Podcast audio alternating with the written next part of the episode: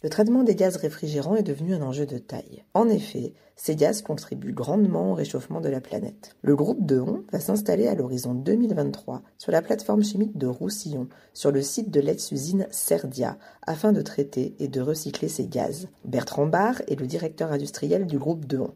Il explique en quoi cette activité industrielle est nécessaire. Un reportage de Georges Aubry. Le groupe s'installe euh, sur la plateforme de Roussillon pour euh, mettre en œuvre une technologie euh, que nous avons développée et qui est en finalisation de mise au point sur la séparation des réfrigérants pour faciliter et favoriser leur réemploi, leur réutilisation tout ça, c'est dans le cadre de la réglementation européenne euh, F-Gaz sur les gaz à effet de serre fluorés.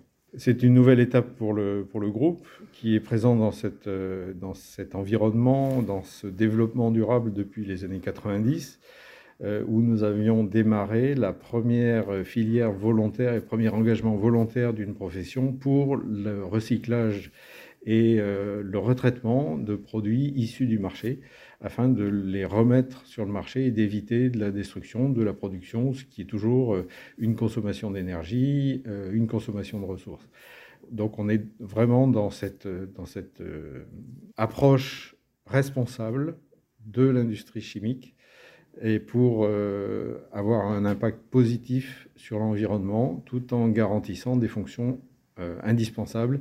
La chaîne du froid est quelque chose absolument indispensable à la vie actuelle.